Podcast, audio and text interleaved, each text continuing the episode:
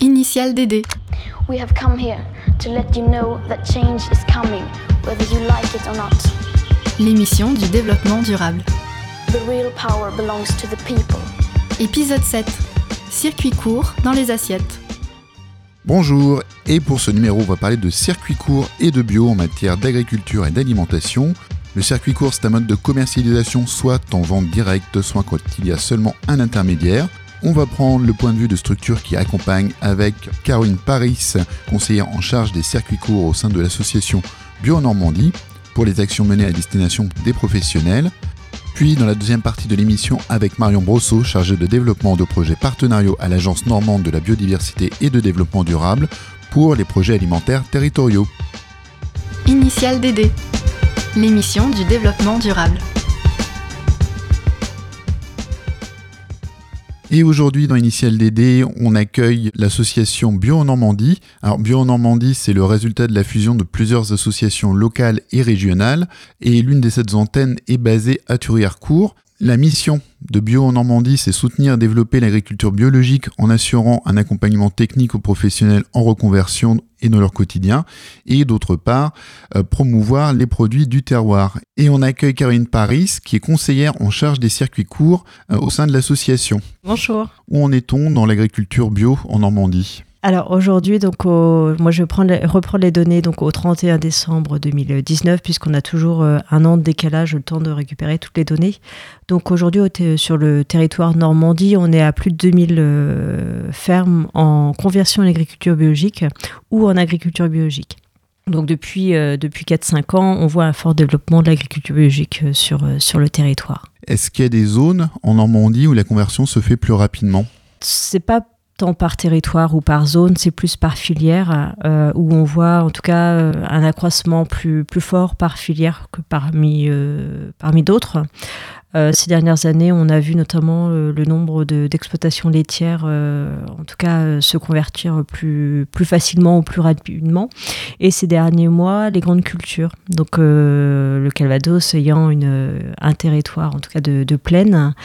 On a vu, en tout cas, sur notre territoire Calvados, ou même un petit peu en Haute-Normandie, et, aussi sur le territoire de l'Orne, de nouvelles, de nouvelles filières, et notamment les grandes cultures, où on avait encore il y a cinq ans très peu de producteurs en grande culture passés euh, en agriculture biologique. Aujourd'hui, euh, c'est beaucoup plus favorable et on, a vu quand même, là, ces derniers mois, un grand nombre de, fermes en grande culture euh, se convertir à l'agriculture biologique. Pour illustrer, qu'est-ce que c'est les, grandes cultures? Alors oui, les grandes cultures, c'est les fermes céréalières, pardon. Donc du blé, du maïs grain, enfin orge. et notamment, ce sont les, fermes que l'on peut voir sur le bassin de, de la plaine de Caen. Vous parliez tout à l'heure euh, donc peut-être d'une accélération. Est-ce qu'il y a eu une accélération au niveau de la, de la conversion au bio? Oui, il y a eu les différentes politiques qui ont été mises en place par les gouvernements. Il y a eu le, donc le Grenelle de l'environnement, là, donc qui a été le premier levier en fin des années 2000. quand je dis fin des années 2000, c'est 2009-2010, où là, on a vu une première vague de fermes laitières passer en bio. Et euh, donc, euh, on a vu une deuxième vague, encore une fois, avec euh, des orientations qui étaient fortes du gouvernement. Donc, à partir de, depuis 2012, hein, où on voit tous les ans donc la courbe s'accroître, en tout cas en termes de conversion c'est très en lien avec des politiques publiques, une impulsion euh, depuis même la, tête de l'État en fait. C'est ça, bah, notamment euh, les aides qui sont dédiées hein, à la conversion à l'agriculture biologique, mais aussi euh, et, avant tout à la forte demande des consommateurs. Euh, donc, et, toutes ces nouvelles conversions, euh, elles sont aussi impulsées par, euh, par la demande du consommateur et notamment les intermédiaires.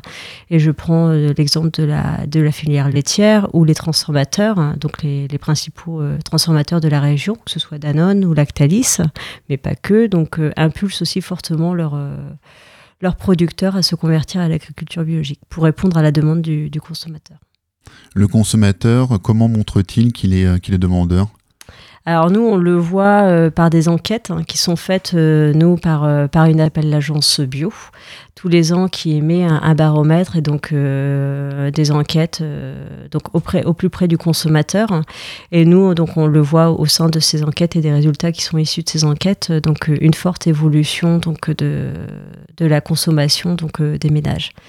Euh, après, c'est vrai qu'on le voit enfin, aussi par les différents rayons, qui se les linéaires pardon, qui peuvent se mettre en place en grande et moyenne surface, mais aussi par le nombre croissant de, magasins spécialisés bio qui se développent partout en France et, aussi sur le, territoire Normandie.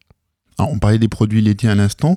Est-ce que c'est peut-être cette particularité normande en matière de bio? La filière laitière? La filière laitière, oui.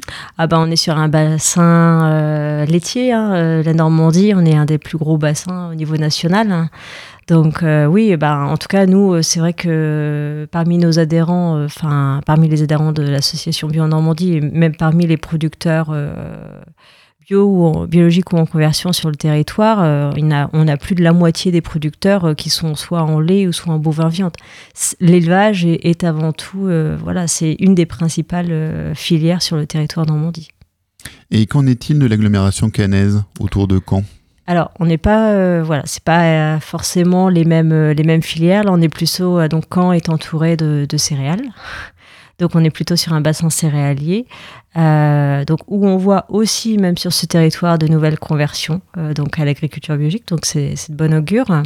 Et aussi euh, un petit peu de maraîchage qui, qui entoure aussi le camp et, sa périphérie. Comment se passe le travail d'accompagnement que vous menez auprès des, des agriculteurs, des producteurs? Alors en fait c'est en, en, plusieurs phases. Il y a une première phase, donc puisqu'on est différents conseillers au sein de l'association. On a des conseillers qui sont spécialisés sur la production et sur le conseil technique auprès des producteurs, donc là vraiment sur leur technique de production.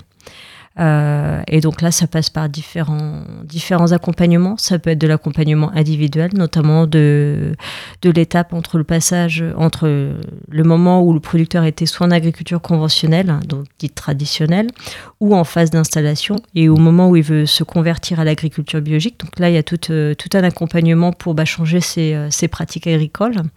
Il peut y avoir aussi un accompagnement collectif par, le, par la mise en place de formations sur des techniques bien, bien précises, hein, que ce soit sur euh, les médecines alternatives ou sur, euh, sur euh, le pâturage, par exemple, ou différents, voilà, d'autres thématiques. Et il y a d'autres accompagnements qui peuvent se faire en fonction des besoins des producteurs. Alors moi, en tant que conseillère circuit court, j'interviens plus auprès des producteurs qui ont soit un projet de diversification agricole, tant en transformation qu'en commercialisation, et notamment tourné vers la vente directe ou les circuits courts mais ça peut être aussi sur la promotion. Donc la promotion des produits issus du territoire. Donc c'est une troisième, un troisième accompagnement que, fait notre association, c'est qu'on fait euh, par euh, différentes campagnes de communication ou différents outils qu'on peut mettre en place. On, voilà, on s'occupe de la promotion des produits qui sont, euh, qui sont ici sur le territoire Normandie. On va y revenir dans un instant, mais avant ça, pour un producteur qui souhaite euh, passer au bio, qui souhaite s'installer en bio Alors d'ailleurs, quelle est la, proportion dans ceux qui vous sollicitent? Est-ce que ce sont déjà des personnes qui sont installées ou qui souhaitent s'installer? Alors là, ça va être compliqué pour moi pour vous dire exactement des chiffres. On est, euh, on a plus, euh, puisque moi je suis pas sur cette première phase en fait d'accompagnement. je, je pense ne pas me tromper sur le fait qu'on accompagne plus des gens qui sont en situation de, enfin, de conversion. Et euh, dans un deuxième temps, on, voilà, on accompagne tout autant les producteurs qui sont en installation, mais aujourd'hui, on a plus, je pense, de, passage de, de l'agriculture conventionnelle à l'agriculture euh, biologique que d'un accompagnement sur le projet d'installation. Où c'est, voilà, il y a, en fait, le, volume n'est pas forcément le même. Et quand on décide de, se convertir au bio, ça prend combien de, combien de temps? Tout dépend. Alors. Tout dépend de la réflexion du producteur. Ça peut être euh, très rapide, ça veut dire un producteur peut mettre quelques mois avant de changer, euh, de vouloir changer, ses pratiques agricoles, comme ça peut être plusieurs années. Voilà, faut être prêt dans sa tête parce qu'on ne on travaille pas du tout de la même façon.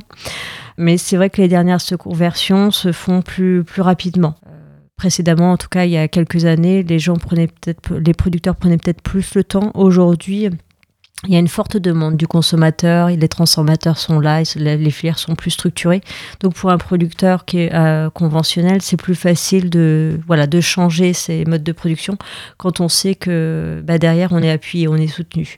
Euh, quand on n'est pas, enfin c'était moins le cas il y a plus de dix ans de ça, quand les filières elles étaient beaucoup plus plus intimiste en tout cas. Et pour un, producteur, c'était voilà, on fallait être prêt dans sa tête pour franchir le cap. Alors, on est là aujourd'hui pour parler de circuit court. Et donc, vous parliez à l'instant de promotion aussi vis-à-vis des publics quelles actions de sensibilisation vous menez Et d'ailleurs, vers quel type de public Je crois que vous menez des campagnes déjà vers les, plus petits, vers les plus jeunes. Alors, on intervient sur euh, différents publics. On intervient sur le temps de la restauration scolaire, puisqu'une des missions de notre association, c'est l'introduction de produits biologiques au sein de la restauration scolaire.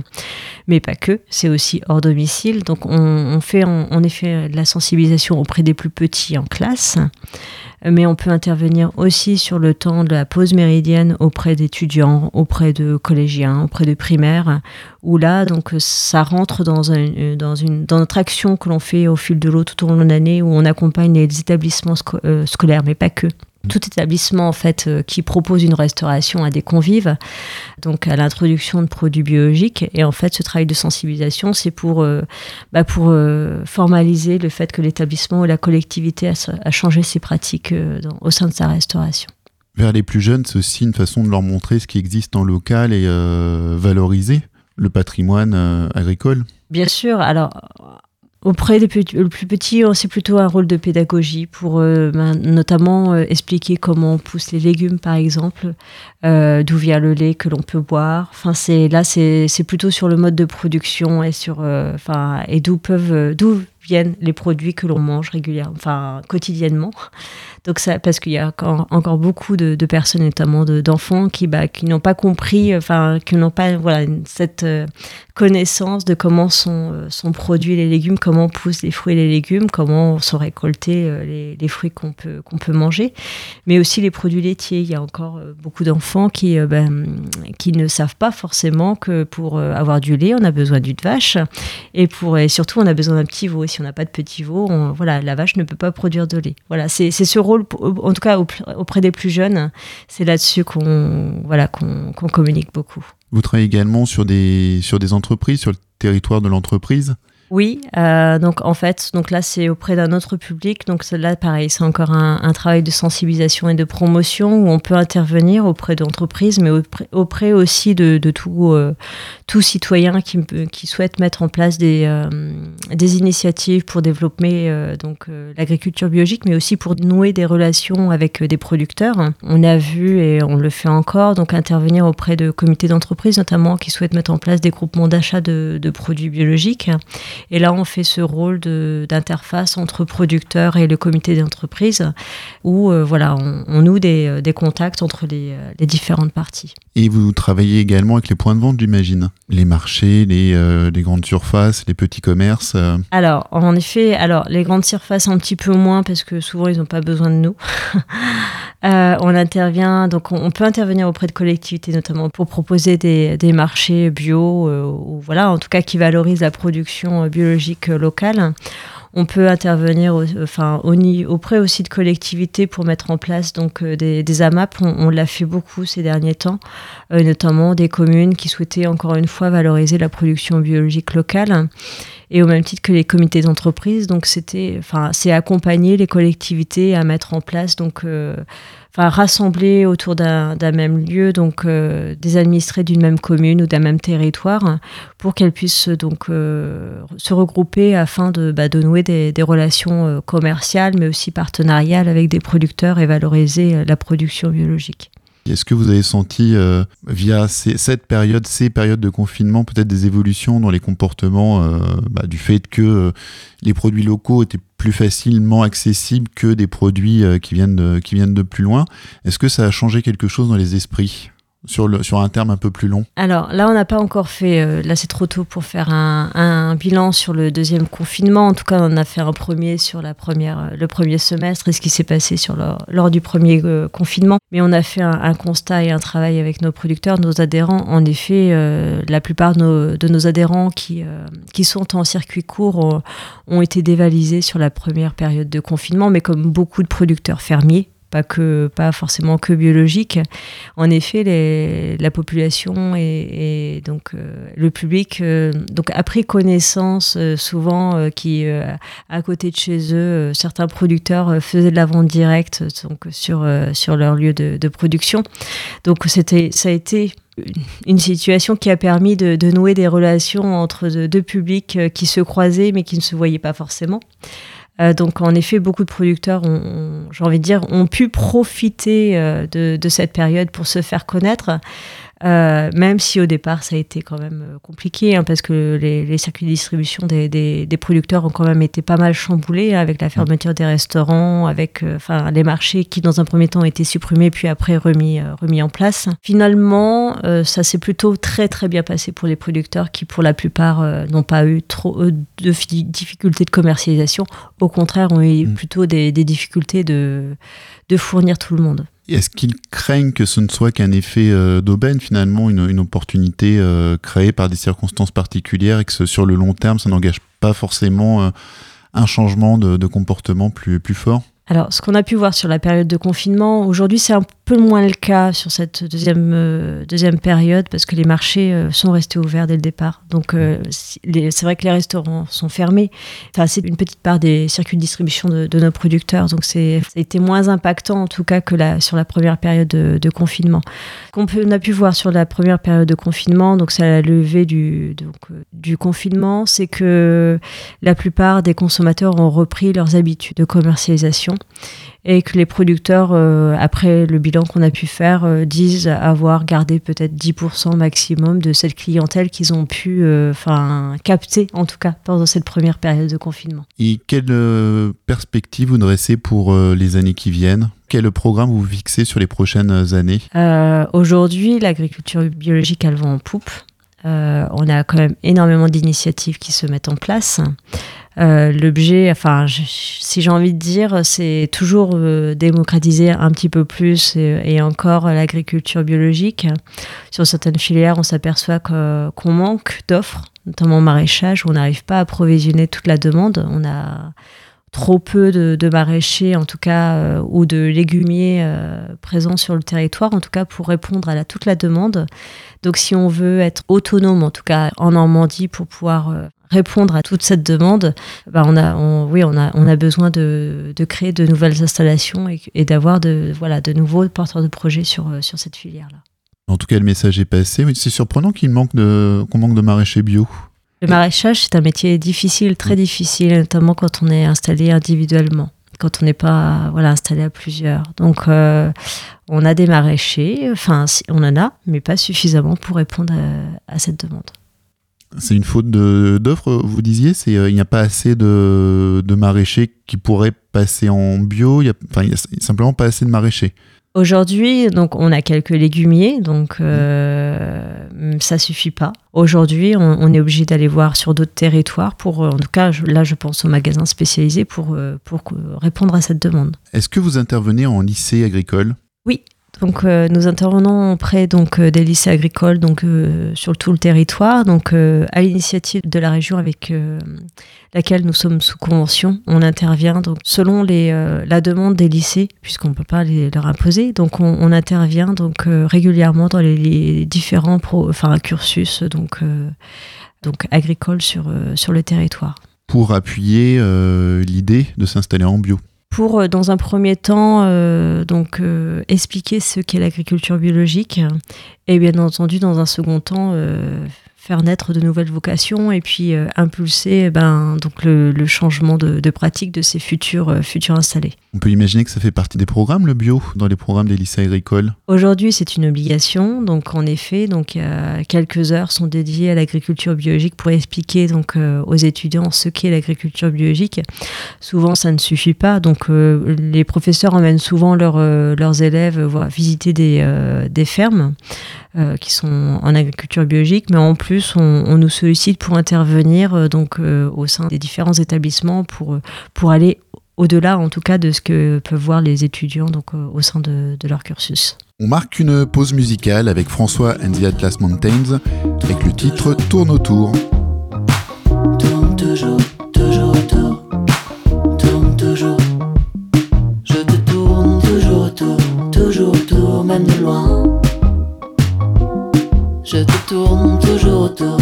autour, même de loin. C'est étrange, même en plein jour, je ne retrouve pas le chemin. Je nous vois faire des détours, tu déjoues mes tours, ça ne fait rien. Tu ne perds rien pour attendre, silence, absence demain. Je ne perds rien en retour, construis la tour qui de loin et j'y séjourne, joue la distance, prince malin.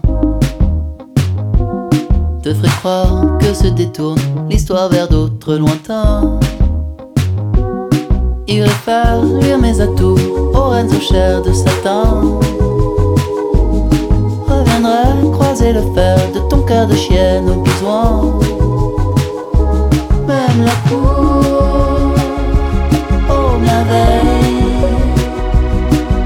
chant des sirènes, ça me fait rien, ça me fait rien. Tourne toujours, toujours autour, tourne toujours, tourne toujours. Je te tourne toujours autour, toujours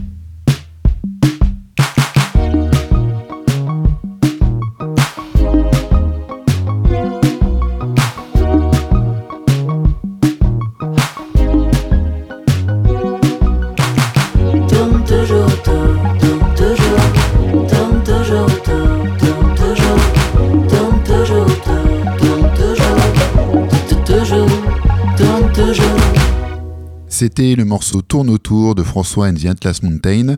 On écoute tout de suite Marion Brosseau de l'Agence normande de la biodiversité et du développement durable.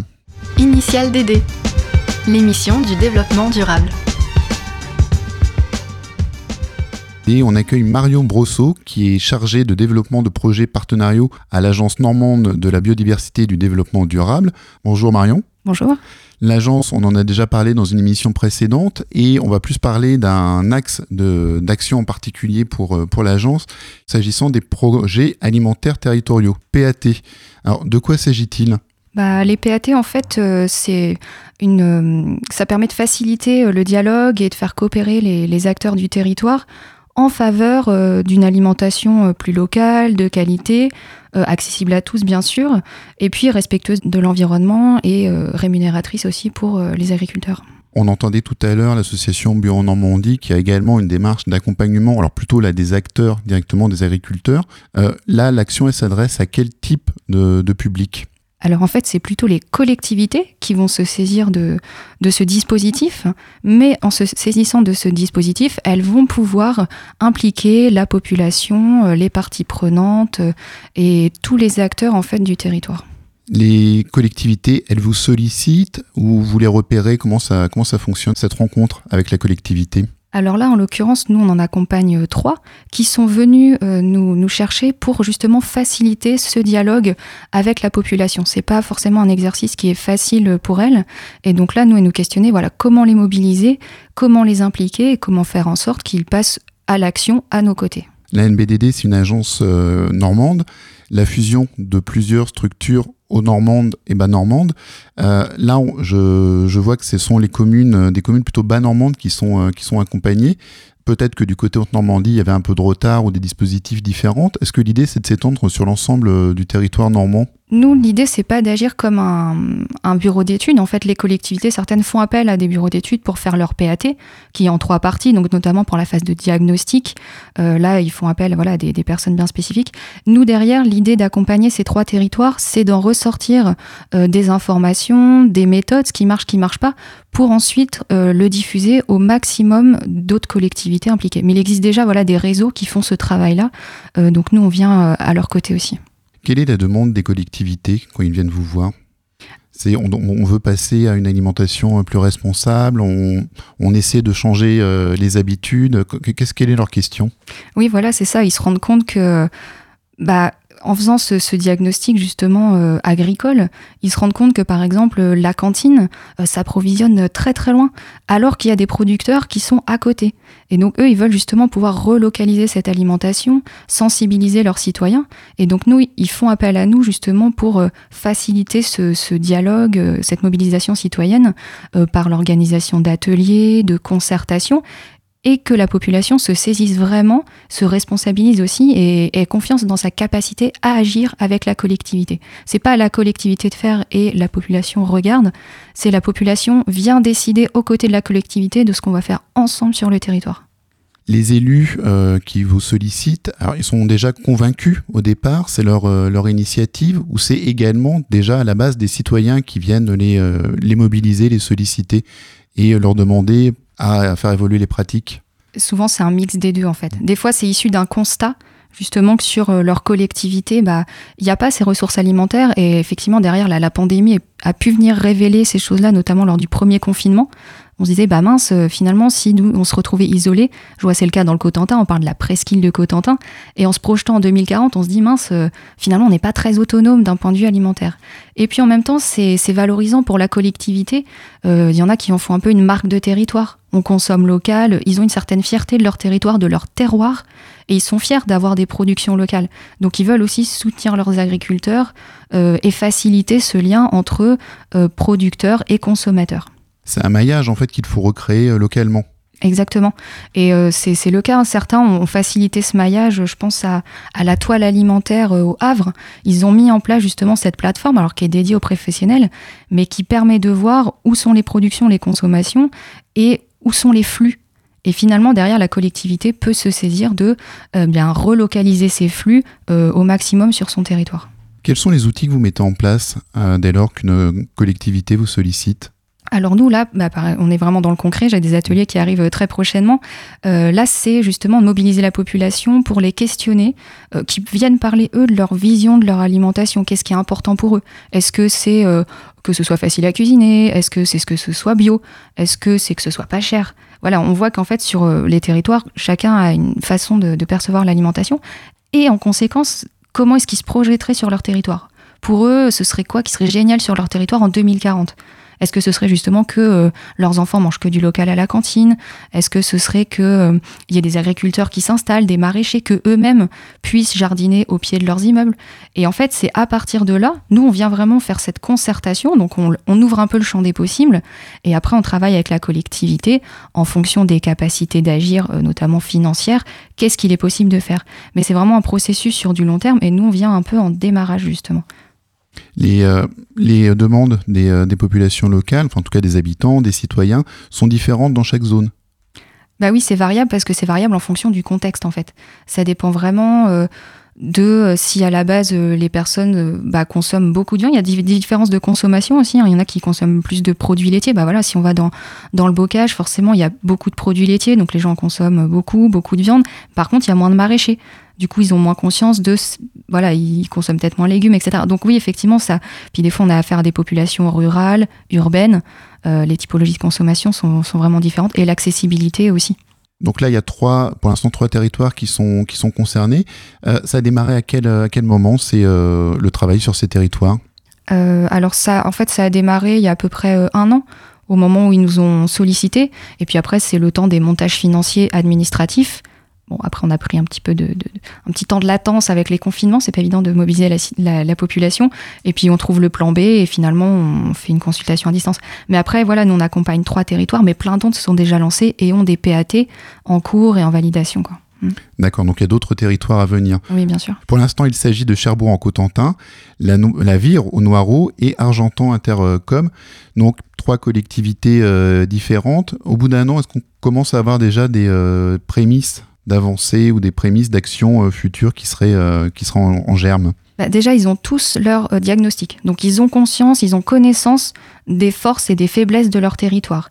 Et euh, Argentan Intercom, par exemple, avait déjà euh, davantage réfléchi aux actions qu'ils pourraient mener. Vraiment, ils ont euh, leur cuisine centrale, donc ils pensent déjà à voilà, comment euh, la cuisine centrale peut s'approvisionner localement. Est-ce qu'on pourrait faire euh, des serres euh, gérées par la, la- la collectivité, mais dont les productions serviraient à la cuisine centrale? Est-ce qu'on pourrait mettre en place un espace test agricole, c'est-à-dire permettre à des agriculteurs de, pendant 2-3 ans, de tester leur production euh, et puis ensuite de, s'installer ou non.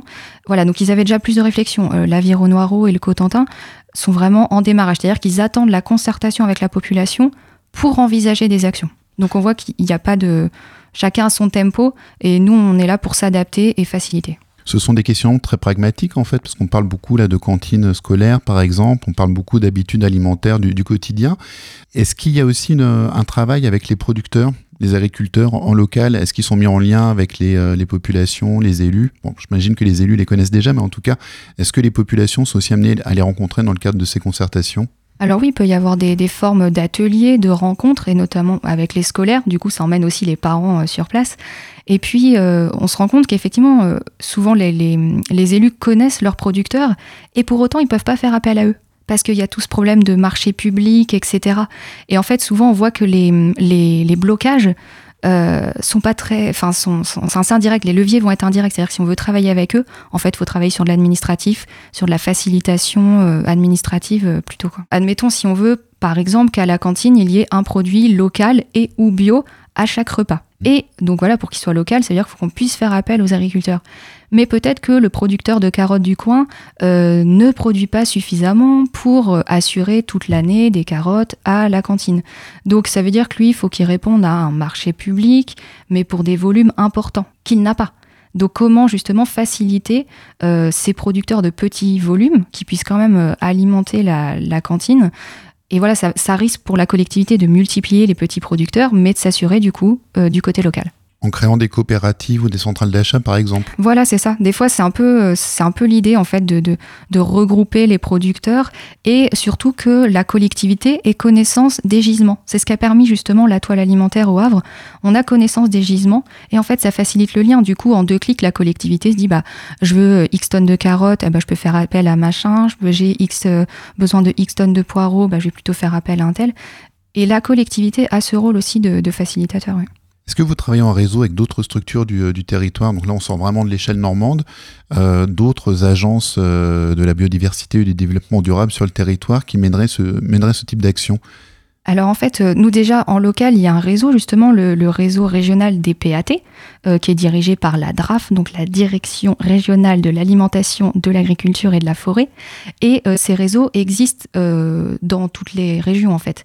Donc à l'échelle supérieure, on a effectivement le réseau national des PAT. Et ça permet justement de partager ces retours d'expérience, de s'inspirer les uns des autres, voilà, de reproduire les initiatives exemplaires sur son territoire. Je vais poser une question très basique en fait, mais très très naïve aussi.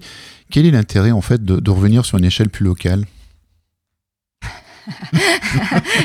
bah, c'est bien le local. Non, mais on voit bien, c'est vrai que euh, les fonctionnements qui ont lieu à une échelle supérieure semblent souvent déconnectés des réalités du territoire.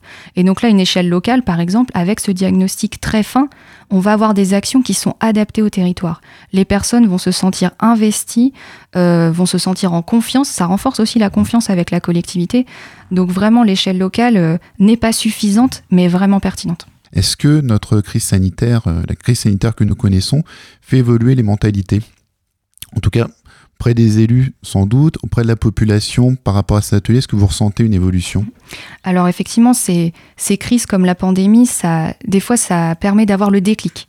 C'est-à-dire qu'on s'est quand même rendu compte, voilà, pendant la pandémie, euh, notamment le premier confinement, euh, mince, comment je vais m'approvisionner euh, Aller dans les supermarchés, ça fait un peu peur parce qu'il y a beaucoup de monde. Je préfère m'approvisionner localement. Et on a vu plein de petites initiatives citoyennes, justement, de mise en réseau, etc.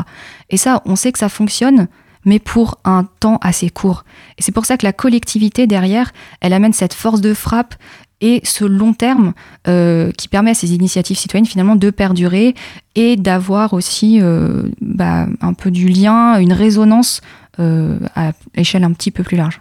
moi, ce que je peux faire, c'est vraiment inviter tout un chacun à s'intéresser à ce qui se passe sur son territoire.